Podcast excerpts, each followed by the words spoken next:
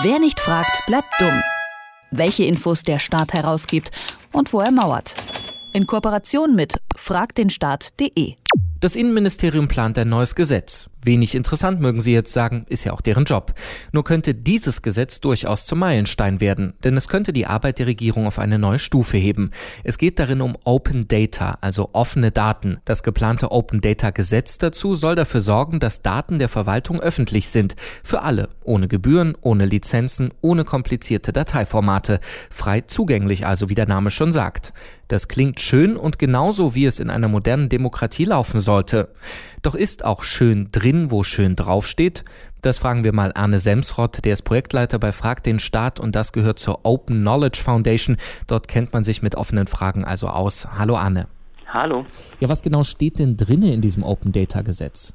Das Open Data Gesetz, das soll regeln, dass zentrale Daten, die bei der Verwaltung, vor allem der Bundesverwaltung erstmal vorliegen, in Zukunft offen dann auch veröffentlicht werden sollen. Und offen, das bedeutet zum Beispiel in offenen Formaten, das bedeutet ohne Gebühren, das bedeutet, dass sie frei verwendet werden können.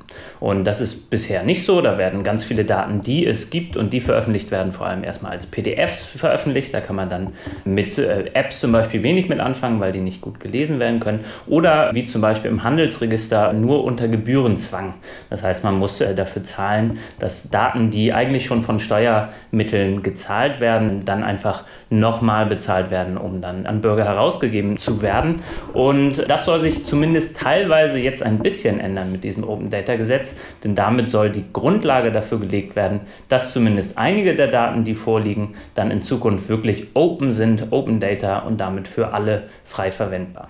Jetzt haben wir dazu ja schon das Informationsfreiheitsgesetz, über das wir nun häufig hier schon sprechen. Über das kann man ja viele dieser Sachen im Prinzip schon machen. Welchen Mehrwert bringt dann aber das neue Gesetz? Ideal ist es, wenn man beides miteinander verbinden kann. Also Open Data bedeutet, dass viele Daten von sich aus veröffentlicht werden. Das heißt, man muss sie nicht extra noch anfragen. Und das Informationsfreiheitsgesetz, das sichert zu, dass man alle Daten, die nicht veröffentlicht sind, zusätzlich noch anfragen kann.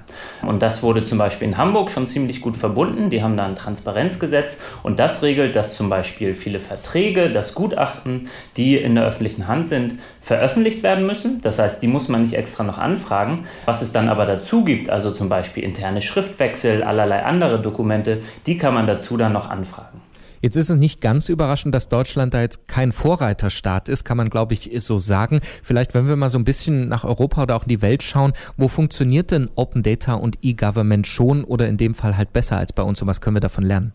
In so gut wie allen Industriestaaten eigentlich. Allerdings auch in einigen Städten in Deutschland, also das ist stark regional unterschiedlich. Wenn wir aber uns international ansehen, wie es so läuft, dann ist Wien sehr stark dabei. Da kann man sich zum Beispiel das Open Data Portal der Stadt Wien anschauen und gucken, welche welche Datensätze da schon veröffentlicht sind. Frankreich hat eine große Digitalisierungsstrategie angeschoben. Großbritannien ist grundsätzlich sowieso Vorreiter und auch die USA, die zeigen ganz gut, was man denn äh, so machen kann mit Open Data. Und da gibt es dann auch große Communities, die all, alle Datensätze, die es so gibt, dann auch verwenden für Apps oder für Startups, weil Open Data grundsätzlich auch ein ziemlich guter Anstoßfaktor für die Wirtschaft ist.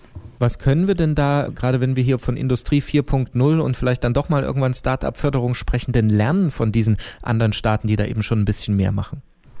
Ich glaube, wir können vor allem lernen, dass man so viel Angst nicht haben muss. Gerade in der deutschen Verwaltung ist die Unsicherheit sehr groß, was denn passiert, wenn man Daten dann auf einmal veröffentlicht. Da gibt es dann Angst vor Hackerangriffen, da gibt es dann Angst davor, dass Daten falsch interpretiert werden, da gibt es Angst davor, dass irgendwas damit gemacht wird, was man nicht damit vorgesehen hat.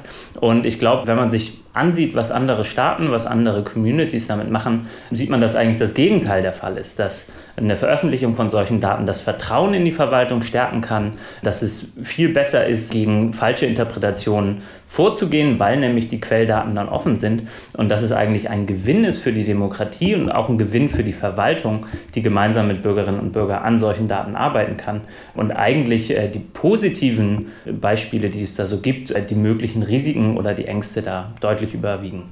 Jetzt haben wir zumindest den Entwurf des Open Data Gesetzes, aber erstmal, wie geht es denn da weiter? Wann können wir denn damit rechnen, dass diese Daten dann eben auch zugänglich sind? Ja, dieses Open Data Gesetz, das war schon im Koalitionsvertrag vor ja, fast jetzt vier Jahren vorgesehen und die Bundesregierung hat sich ewig Zeit gelassen damit und jetzt auf einmal kurz vorm Wahlkampf hat sie erkannt, dass es jetzt ganz schnell gehen muss, wenn man es in dieser Legislaturperiode noch abschließen will. Und deswegen gab es jetzt für Beratung auch nur sehr wenig Zeit, leider auch sehr wenig Zeit für die Community, da noch Einfluss drauf zu nehmen. Aber es sieht so aus, dass dieses Gesetz im Februar dann ins Kabinett kommen wird, dann verabschiedet wird und dann danach in die Ausschüsse und hoffentlich noch noch zumindest vor der Bundestagswahl dann vom Bundestag auch abgesegnet. Und dann sind wir natürlich auch gespannt, was ihr dann damit macht. Das Open Data Gesetz ist im Entwurf schon da, könnte dieses Jahr noch kommen und was das beinhaltet und was wir darüber hinaus noch machen müssen, um transparenter zu sein in diesem Staat, das haben wir Arne Semsraut von fragtdenstaat.de gefragt. Vielen Dank dafür. Dankeschön.